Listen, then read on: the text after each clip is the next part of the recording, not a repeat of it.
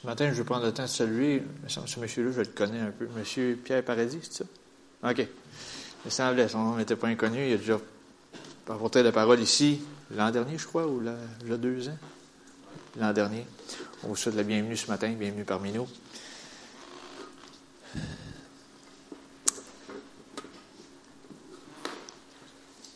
Ce matin, je veux. Il y a un sujet qui me trottait dans la tête depuis un certain temps, puis là, Seigneur, c'est ça, tu veux que je parle, c'est pas ça, c'est ça, c'est pas ça, c'est ça, c'est pas ça? Finalement, c'est ça. Bon. Ce matin, je veux. Le titre de mon message, c'est Menacer celui qui dévore. Ce matin, j'ai lu un petit peu dans Malachie 3, euh, qui parle de donner à Dieu, puis après ça, Dieu dit qu'il va menacer celui qui dévore euh, les finances, etc., ou ta, provision, etc. Mais il y a plus que ça, euh, parce que quand on parle de menacer celui qui dévore dans Malachie, ça n'a pas la même, si on fouille dans l'hébreu et dans le grec, etc., j'ai regardé un peu, ça n'a pas tout à fait la même signification, mais c'est assez proche. Puis, euh, je vais, je vous demanderai pas de lever la main, mais je vais vous dire ça. Parfois, il y a des moments dans nos vies où tout semble se faire dévorer par l'ennemi de nos âmes. L'ennemi de nos âmes, ça ne le cachera pas, c'est l'ennemi, c'est Satan. On peut moi, je peux lever les deux mains. Des fois, tu penses que, voyons, ça va-tu lâcher? Ça va-tu arrêter à un moment donné? C'est assez. C'est comme, recule, Mais on sait qu'on est sur la terre, puis que l'ennemi, n'est pas content qu'on soit dans le camp de Christ. Puis le but de l'ennemi, s'il veut détruire les familles, il veut détruire ta santé, il veut détruire ton état spirituel, il veut détruire tes finances, il veut tout anéantir. Parce qu'il veut couper le plan que Dieu a pour chaque être humain sur cette terre. C'est clair en partant? Le but de Dieu, c'est de nous racheter de tout, ça. Puis le but de l'ennemi, c'est de contrer ce plan-là. Parce que l'ennemi, au départ, s'est révolté contre Dieu. Il voulait être à sa place. Mais Dieu l'a mis à sa place.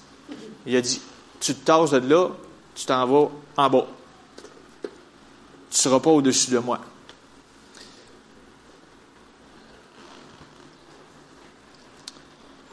Puis, menacer celui qui dévore.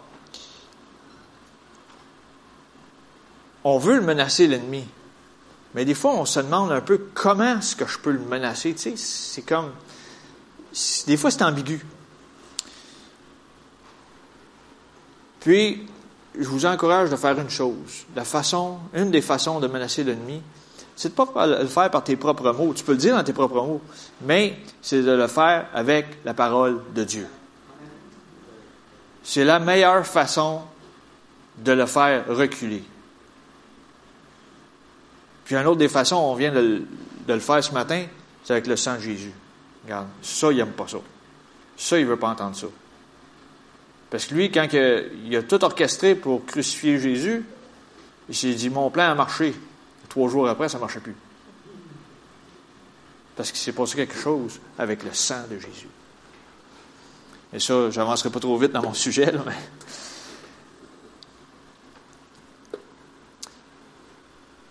Je veux qu'on aille dans une première lecture dans Matthieu 4, versets 1 à 11.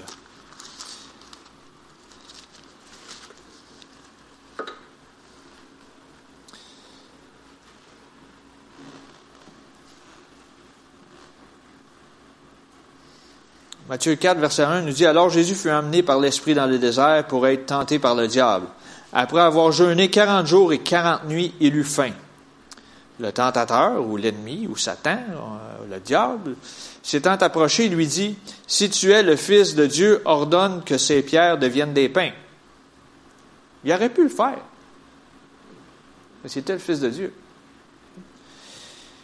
Jésus répondit, Il est écrit, L'homme ne vivra pas de pain seulement, mais de toute parole qui sort de la bouche de Dieu.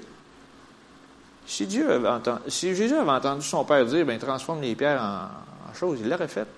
Mais non, c'était pas, pas le Père Céleste qui l'a demandé à Jésus, c'était l'ennemi. Non, là, je le fais pas. C'est pas mon Père qui m'a dit de le faire. Le diable le transporta dans la ville sainte et le plaça sur le haut du temple et lui dit, Si tu es le Fils de Dieu, jette-toi en bas, car il est écrit, il donnera des ordres à ses anges à ton sujet, et ils te porteront sur les mains, de peur que ton pied ne heurte contre une pierre. Jésus lui dit, Il est aussi écrit, Tu ne tenteras point le Seigneur ton Dieu. Ensuite, verset 8, le diable le transportant encore sur une montagne très élevée, lui montra tous les royaumes du monde et leur gloire, et lui dit, Je te donnerai toutes ces choses si tu te prosternes et m'adores. On se souvient qu'est-ce que l'ennemi voulait au ciel? Il voulait que les gens l'adorent lui et non Dieu. Jésus lui dit, Retire-toi, Satan, car il est écrit, Tu adoreras le Seigneur ton Dieu et tu le serviras lui seul. Alors le diable le laissa, et voici des anges vinrent auprès de Jésus et le servaient. Très intéressant dans ce récit.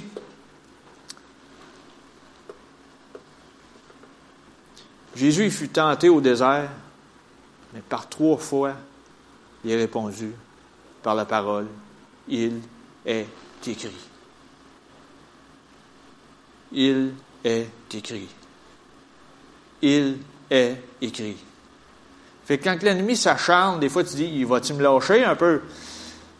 Tu reviens à la charge avec il est écrit dans la parole, telle chose sur telle situation, tu lâches prise, tu t'en vas. Il y en a qui vont dire c'est trop simple. Ben oui, c'est trop simple, mais essaye-les donc. Essaye-les donc. Au lieu de te morfondre sur ton sort. Des fois, on dit ça brasse, ça brasse, ça brasse, mais tu as le droit de brasser avec la parole aussi. Tu as le droit de la prendre puis t'en servir. Ça nous dit que la, parole de Dieu est une arme. C'est tranchant comme une épée. Ça divise jointure et moelle, etc. J'ai pas tout le verset dans ma tête, là, mais regarde, c'est puissant. Il faut s'en servir. La définition de menacer, euh, en grec, c'est ipitimao, en tout cas, je ne sais pas trop comment le prononcer, en tout cas. Mais menacer équivaut à réprimer ou réprimander. Puis il y a une définition qui m'a vraiment accroché dans une concordance biblique que j'avais. Menacer, par rapport au grec, c'est réprimander d'une manière tranchante. Je crois que quand Jésus a été tenté au désert par trois fois, il a menacé d'une manière tranchante avec l'épée de la parole. Flac! Pas de discussion.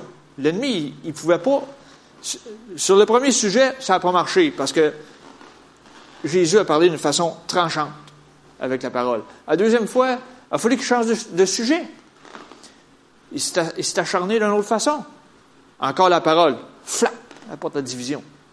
Tu peux pas, on discute pas plus de ça. La troisième fois encore, la parole. Flac! Tranché encore.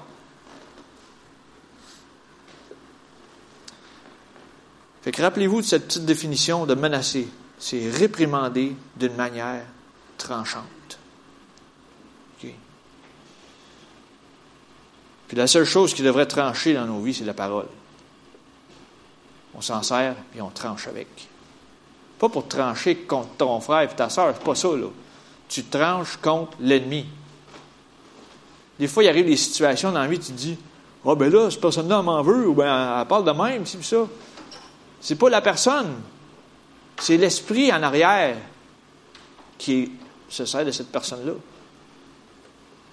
tu peux dire, au nom de Jésus, je proclame la vie dans notre, dans notre relation, que tout puisse bien se dérouler. Satan, tu fuis, puis on a une bonne entente. Certaines situations que Jésus euh, a menacé, oui, il a menacé, qu'est-ce qu'on vient de lire ici dans Matthieu 4, quand il a été tenté. Mais j'aimerais qu'on tourne dans Luc 4, versets 38 et 39. Jésus a menacé diverses choses lors de son ministère sur terre. Puis, dans Luc 4, versets 38 et 39. En sortant de la synagogue, il se rendit à la maison de Simon. La belle-mère de Simon, c'est Simon-Pierre, on connaît dans la parole, avait une violente fièvre et ils prièrent en sa faveur. S'étant penché sur elle, il menaça la fièvre et la fièvre la quitta. À l'instant, elle se leva et les servit. Qu'est-ce que Jésus a fait ici? Il a menacé la maladie. Puis moi, j'aime bien changer le mot menacer pour il a réprimandé la fièvre d'une manière tranchante. on ne sait pas qu'est-ce qu'il a dit. C'est pas écrit qu'est-ce qu'il a dit. On n'est pas obligé de savoir qu'est-ce qu'il a dit. Mais il s'est servi de la parole qu'il avait en lui. Puis il a dit, la fièvre, tu t'en vas. Tu quittes. La fièvre était tellement menacée, elle est partie, puis la personne a pu se lever et servir tout de suite, à l'instant.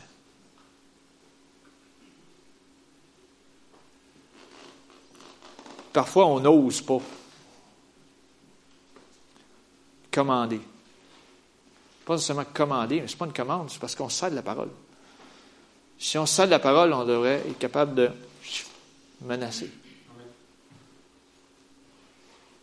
Pas pour faire un show, juste pour que, pour que l'ennemi lâche prise.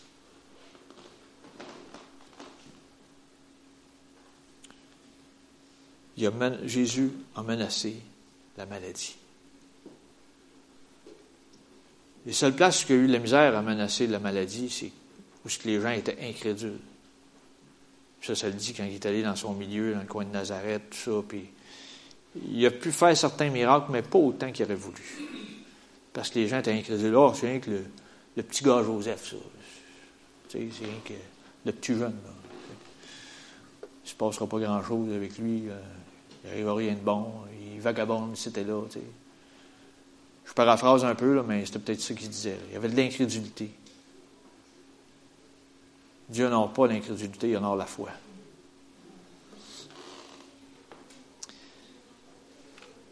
Un deuxième endroit que je veux qu'on lise, c'est dans Matthieu 8, verset 26.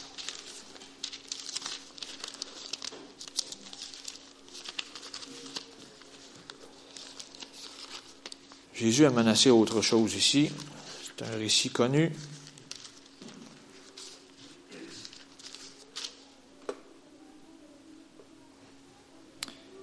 Les disciples étaient dans la barque, on le sait l'histoire, puis là, il y avait peur parce qu'il y avait une grosse tempête.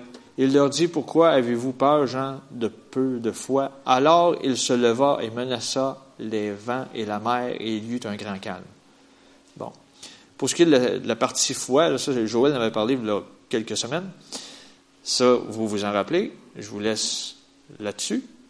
Ensuite, moi, ce que je veux mettre l'emphase sur, c'est alors il se leva menaça les vents et la mer. Il a parlé sûrement d'une façon tranchante. Puis tout s'est calmé. Un autre verset qui a rapport avec ça, c'est Marc 4, 39, toujours par rapport au même récit, mais dit, par un autre auteur. Marc 4, 39, qui nous dit S'étant réveillé, il menaça le vent et dit à la mer, Silence, tais-toi. Et le vent cessa et il y eut un grand calme. Bon, ici, on sait qu'est-ce qu'il y a. On a la parole qui a été prononcée, Silence, tais-toi. Des fois, vous allez me dire, ouais, mais là, je suis pas. Euh, c'est pas une tempête sur l'eau, mais des fois, on a des tempêtes dans nos têtes. Puis tu as le droit de dire silence, tais-toi. Voilà, dire assez, c'est assez, Là, c'est comme j'en ai ras-le-bol, l'ennemi doit reculer, j'ai pas d'affaire à mijoter ces pensées-là dans ma tête. Au nom de Jésus, tu pars, tu t'en vas. Il faut se parler des fois. Tu sais, dans le naturel, des fois, tu te parles, tu dis, OK, il ne faut pas que j'oublie ça. Puis là, tu le répètes, tu, fais d'autres choses ailleurs, puis là, tu dis, OK, il ne faut pas que j'oublie ça, tu le répètes, tu le répètes. Tu ne l'oublies pas non plus. Mais la même chose, il faut se parler. Tu sais, hey, OK, ça. Le sang de Jésus me purifie de tout péché. Le sang de Jésus m'a guéri à la croix. Regarde. Plus tu le répètes, plus ça rentre. Avec un enfant, je l'apprends. Tu répètes, tu répètes, puis tu répètes encore. Puis tu répètes. Puis à un moment donné, ça rentre. Après ça, quand il, quand fait quelque chose, quand il le fait correctement, il dit Waouh, félicitations, je suis fier de toi. Tu sais, ça a rentré.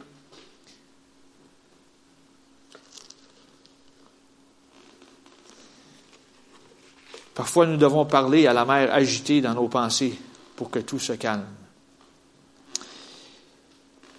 Euh, un autre endroit que je veux vous apporter aussi dans Luc, on revient dans Luc 4, j'étais dans ce coin-là tantôt, mais il y a quelques autres versets avant et après ceux que j'ai lus, qu'il y a autre chose que Jésus a menacé. Euh, Jésus a menacé les démons. On va prendre le temps de lire 4-5 versets. Dans Luc 4, versets 40 et 41. Après le coucher du soleil, tous ceux qui avaient des maladies, euh, des malades atteints de diverses maladies, les lui amenèrent. Il imposa les mains à chacun d'eux et il les guérit. Des démons aussi sortirent de beaucoup de personnes en criant et en disant Tu es le Fils de Dieu. Mais il les menaçait et ne leur permettait pas de parler parce qu'ils savaient qu'il était le Christ. On va reculer quelques versets, toujours dans Luc 4, versets 35 à 37. Jésus le menaça disant Tais-toi et sors de cet homme. Il y avait un homme qui était tourmenté, puis là, le démon a voulu commencer à négocier avec, lui, à parler, à riposter. Et le démon le jette. OK, je recule, je repars au verset 35. Jésus le menaça disant Tais-toi et sors de cet homme. Il a parlé au démon. Et le démon le jeta au milieu de l'assemblée et sortit de lui sans lui faire aucun mal. Tous furent saisis de stupeur et ils se disaient les uns aux autres, Quelle est cette parole? Il commande avec autorité et puissance aux esprits impurs, et ils sortent, et sa renommée se répandit dans tous les lieux d'alentour.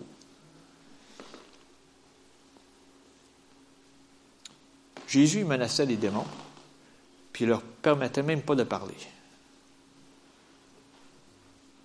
Ça arrive des fois que les démons manifestent. Il y en a des fois qui, comme, pas qui s'amusent à discuter avec eux autres, mais tu sais, qui, dialoguent avec eux. Mais Jésus ne permettait même pas. Il dit, sors de cet homme, c'est fini. Puis le démon n'a pas eu le choix, parce qu'il savait que c'était la parole qui était parlée, puis il savait c'était qui qui disait la parole. Il savait, que la, il savait que Jésus était armé de la parole, puis il n'a pas le choix d'obéir. Si nous, on est rempli de la présence de Dieu, on se remplit chaque jour de la parole, ben, on peut faire la même chose. Il y vont dire, ouais, ben, es audacieux. Oui, je suis audacieux. Parce que plus tu rentres de la parole en toi, plus tu vas l'emmagasiner puis savoir dans quelle situation t'en servir. Des fois, tu, vas me dire, ben là, je ne me rappellerai pas tous les versets. C'est pas grave, au moment opportun, Dieu va te les ramener à ton souvenir. Il va te les ramener dans la tête, puis tu vas pouvoir t'en servir. Il dit, oh, j'ai lu ça quelque part. Puis là, on va me servir de ce verset-là pour cette situation-là. C'est de cibler. Je ne dis pas de lire dis pas de lire 100 versets par jour et rien retenir. Lisant deux, retiens-les, applique-les, puis ils vont être efficaces pour toi vont être efficaces pour ton combat spirituel. J'aimais la façon de Jésus. Il ne leur permettait pas de parler, gamme. Tu sors, tu t'en vas, c'est fini. Tu sors, tu t'en vas. Il a dit juste silence, tais-toi, puis va-t'en. Puis le démon, il n'a même pas fait manifester à personne. La personne ne s'est même pas blessée, rien. C'est quelque chose. Parce que les, démons, ils en font des affaires bizarres. Puis des fois, il, même, il blesse des personnes, tout ça, etc. Fait que, regarde.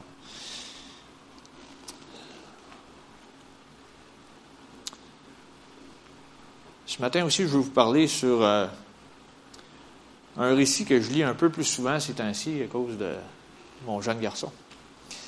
Le récit de David et Goliath, mais je découvre des perles là-dedans, c'est comme, waouh! En 1 Samuel 17, si on peut tourner, s'il vous plaît.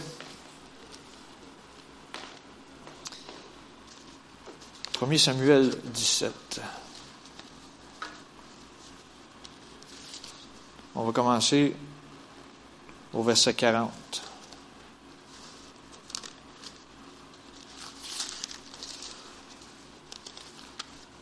Vous vous rappelez qu'Israël était en guerre contre les Philistins, puis il y en avait un qui venait tous les matins, puis tous les soirs pour les les agacer un peu, dire Hey, envoyez quelqu'un pour se battre contre moi, puis euh, je vais je vais en faire une bouchée de pain, tu sais.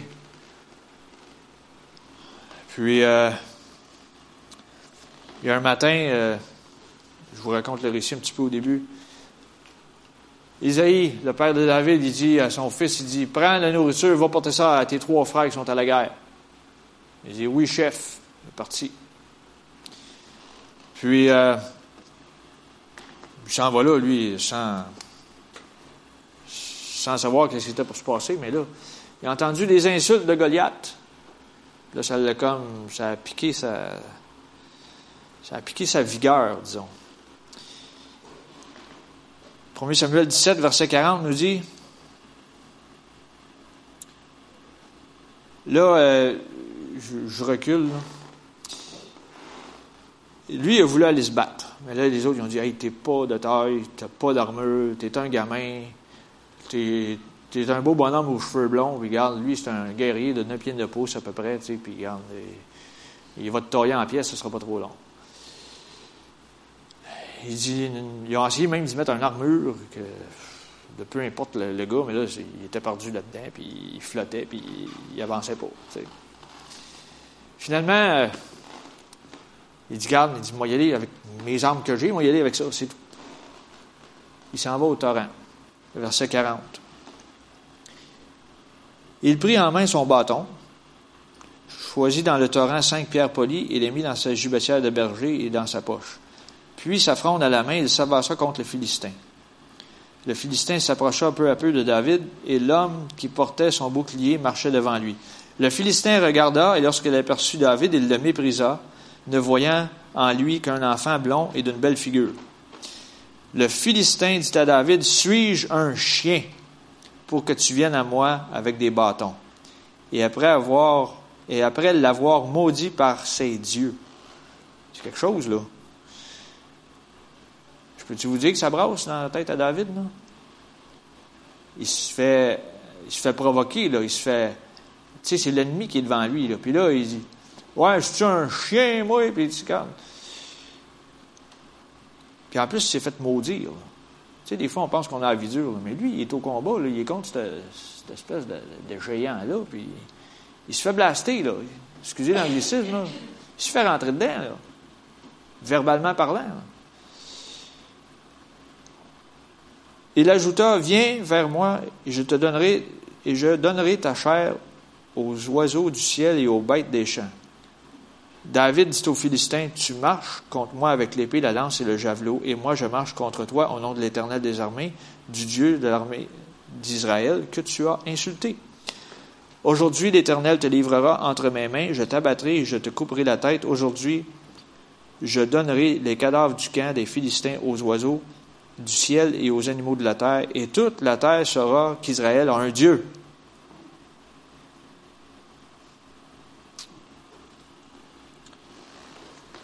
J'ai-tu le temps de lire les autres versets? On va dire que oui. Euh, et toute cette multitude saura que c'est ni par l'épée ni par la lance que l'Éternel sauve, car la victoire appartient à l'Éternel et il vous livre entre nos mains. Aussitôt que le Philistin se mit en mouvement pour marcher au-devant de David, David courut sur le champ de bataille à la rencontre du Philistin. Il mit la main dans sa gibecière, il prit une pierre et la lança avec sa fronde. Il frappa le Philistin au front, et la pierre s'enfonça dans le front du Philistin qui tomba le visage contre terre. Ainsi, avec une fronde et une pierre, David fut plus fort que le Philistin. Il le terrassa, lui ôta la vie, sans avoir d'épée à la main.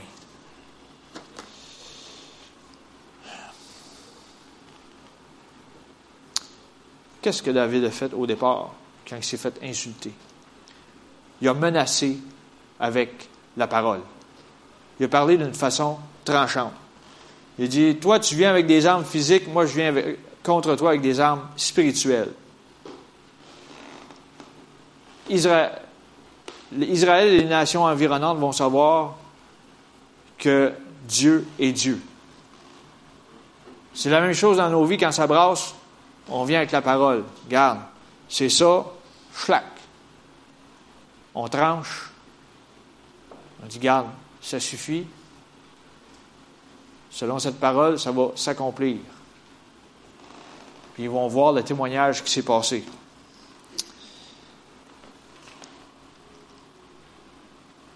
Là, vous allez me dire, Goliath était armé, comme on dit, armé jusqu'aux dents. Mais moi, je crois que, je lisais ça avant-hier, puis hier, moi, je crois que David a eu sa stratégie de combat quand il est allé chercher des pierres polies dans le petit ruisseau. David, oui, il avait passé du temps avec Dieu dans le temps qu'il gardait les moutons, etc.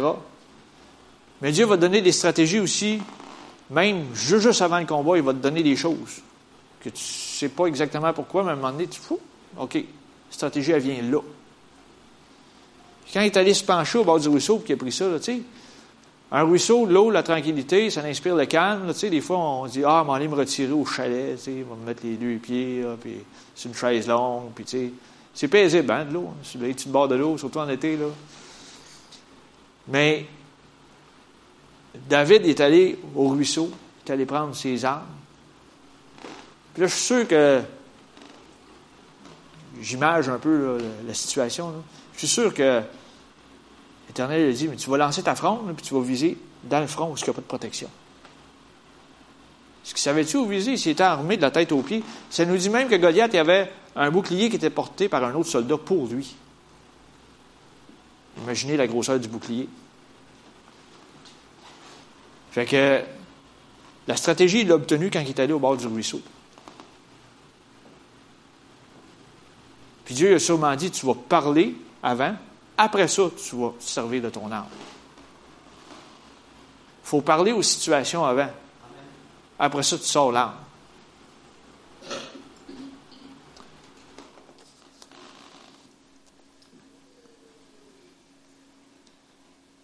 L'eau aussi, euh, qui est allé chercher les pierres dans le ruisseau, ça peut représenter la parole. Tu vas chercher dans la parole. Puis Dieu va dire quoi dire? Il va dire où viser. Une de nos armes qu'on doit servir, c'est le sang de Jésus. On peut dire le sang de Jésus est contre toi, Satan. Tu arrêtes tes grabuges, tu lâches cette situation. Assez, c'est assez. Tu recules.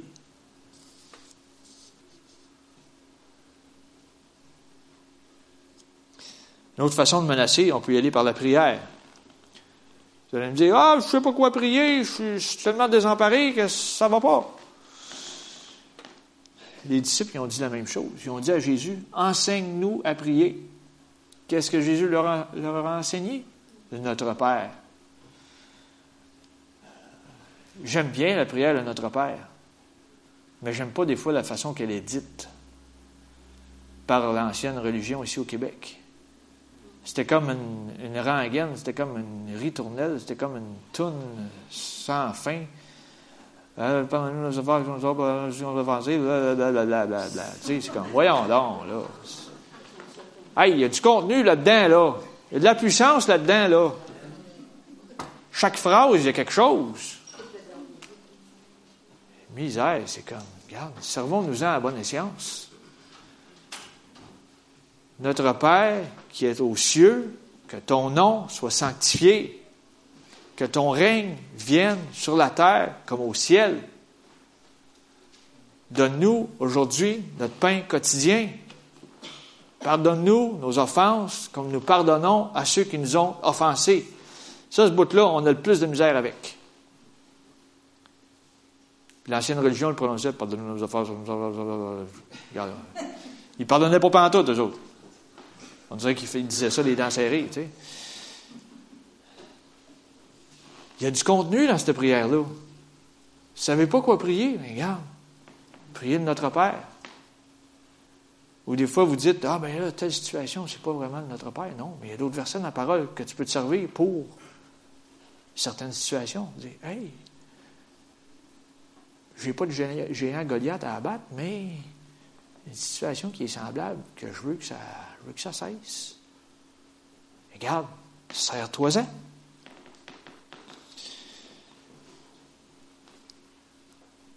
Fait que pour ceux, pour les curieux, vous, vous, irez lire le Notre Père, Matthieu 6, verset 9 à 13. Lisez-le chez vous.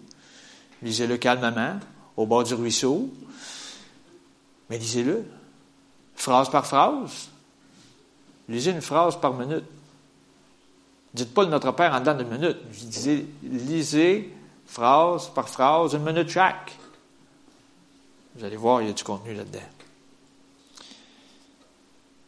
Fait que j'ai parlé de menacer avec la parole de Dieu, j'ai parlé de menacer avec la prière. Et, dernière chose, menace avec ton témoignage. Si tu racontes les bienfaits de Dieu à d'autres qui t'entourent, pas juste aux croyants, mais à des incroyants, tu vas déranger l'ennemi, puis royalement pour de ça. Il ne sera pas content, mais garde, tu continues pareil. Tu racontes ce que Dieu a fait. Il m'a guéri. Il m'a lavé par son sang. Il, il m'a racheté à ce temps-là, au temps voulu. Euh, il, m'a guéri dans mon corps. Témoignez vos guérisons à d'autres qui vous entourent. Témoignez des miracles que vous avez reçus. Cette semaine, moi, je l'ai fait avec quelqu'un que je connais depuis longtemps. Puis j'ai dit à cette personne, j'ai dit, ma femme et moi, quand on a voulu un enfant, on n'a pas été avec la science médicale, on s'est fié à la, à, la science divine, puis on a dit, regarde, on veut un enfant, on s'attend à Dieu, puis on a eu un enfant. Puis là, ça, ça ouvre une porte. Il faut y aller avec le témoignage. C'est rare que je, des fois c'est rare que je le fais, mais je le faire plus souvent. Mais cette semaine, je l'ai fait, puis j'étais comme fier d'avoir rentré dans le camp de l'ennemi. Bang, tiens, tout. Tiens. Puis en terminant ce matin,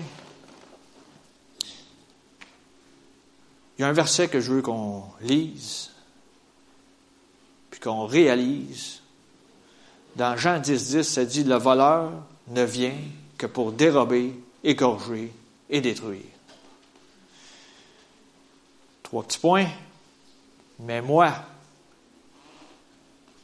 c'est Jésus qui parle, je suis venu afin que les brebis aient la vie et qu'elles soient dans l'abondance. Ce matin, je vous encourage, avance et menace celui qui dévore avance et menace celui qui dévore. Je vous l'ai dit, les trois choses par lesquelles travailler, avec la parole, la prière, puis ton témoignage. Avec ça, là, je ne te dis pas qu'il n'y aura pas de circonstances adverses. Il va en avoir d'autres. Ça, c'est un, comme on dit en, bon québécois, c'est un classique. Mais, regarde, David, il n'a pas inclus un à combattre, là. Il a combattu les lions, l'ours, tous les animaux sauvages qui voulaient détruire les brebis. Il a combattu Goliath. Euh, supposé que, en tout cas, selon l'étude, tout ça, Goliath avait encore quatre autres frères. Il a sûrement achevé euh, lui aussi. On n'a pas, euh, on n'a pas plus de détails de ça dans la parole. Puis il y a eu d'autres combats par la suite. Mais regarde, on se relève, on prend ce qui. On prend la parole qui fonctionne, puis on regarde Dieu agir. Fait que et menacez celui qui dévore. On se lève ensemble, s'il vous plaît.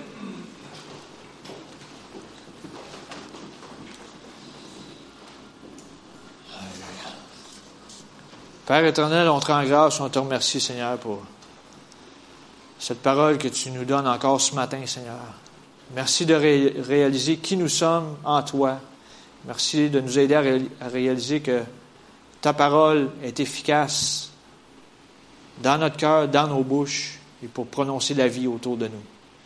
Merci parce qu'avec ta parole, on peut chasser l'ennemi et commander la bénédiction autour de nous. Père éternel, je te remercie encore pour cette journée, qu'elle soit pour nous un sujet de joie. Merci pour euh, nous avoir visités et qu'on puisse apporter, Seigneur, ce qu'on a reçu ce matin aux gens qui nous entourent, qui ne te connaissent pas. Dans le nom de Jésus. Amen.